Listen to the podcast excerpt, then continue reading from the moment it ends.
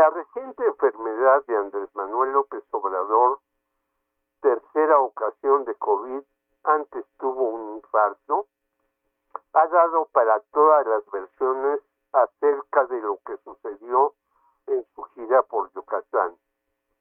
Esto porque las desinformaciones de la derecha, más la falta de datos precisos a tiempos y puntuales de los encargados de la difusión presidencial, lograron un cóctel que alarmó a millones. Incluso hubo un tuit falso atribuido a Joaquín López Dóriga anunciando la muerte del Ejecutivo, desmentido de inmediato por el informador de Radio Fórmula. En el diario de Yucatán, rotativo de derecha y muy leído,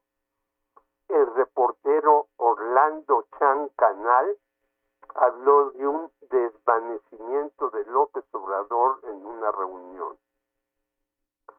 En la primera mañanera que preside Adán Augusto López, desmintió lo planteado y señaló que si bien Andrés Manuel se ausentaría unos días de este ejercicio de información, gozaba de buena salud y retomaría sus actividades plenas que son extenuantes, ya que los fines de semana viaja a diversas partes de la República. Héctor de Mauleón en el Universal y el citado López Dóriga le desearon, entre otros, pronto restablecimiento al jefe del Ejecutivo.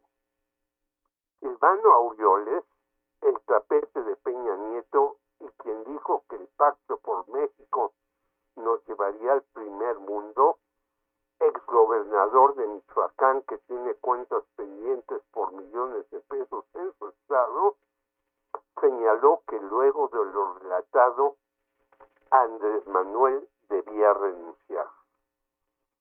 Lo que muestra la desesperación de una oposición que no acaba ni de ponerse de acuerdo y donde cada uno de los trece suspirantes, número cabalístico, jala como puede agua a su molino ante la mirada burlona y el patrocinio de Claudio X Hijo.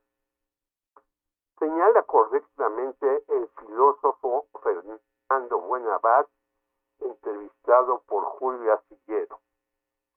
La derecha se encuentra entre el histrionismo y la vociferación por sus carencias intelectuales y pone un ejemplo que aportó el expresidente ecuatoriano Rafael Correa. Si un perro muerde a un izquierdista, los informadores conservadores al CAN para ver si no lo lastimaron. De ese tamaño es la falta de propuesta de los opositores quienes divagan y atacan por cualquier cosa. La más reciente por la compra de las 13 plantas de Iberdrola, operación que deja muy clara el compañero de teclas Carlos Fernández Velas de la jornada en su entrevista con el Chamuco TV. Pero que una mujer estridente en todo, con estudios máximos de secundaria, y aplaudidora del Pacto por México, la cual llegó al Senado por Morena, y se cambió al PAN, no obstante sus alianzas con priistas. Lili Telles sea considerada posible aspirante a la presidencia de la República en 2024, a pesar que está en el décimo lugar de una lista de suspirantes debajo de Beatriz Paredes y Gerardo Fernández Noroña en la revista política MX, es otra prueba de que hay confusión, desencanto y estridencia muégano político PAN, PRI, PRD Marea Rosa y varios organismos más fundados en cada ocasión.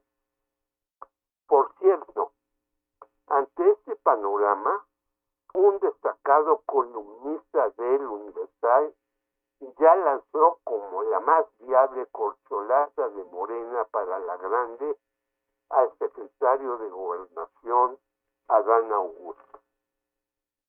Por otro lado, en el pasado debate en el Estado de México, las encuestadoras en Col, la de El Financiero, dan como ganadora a Delfina Gómez.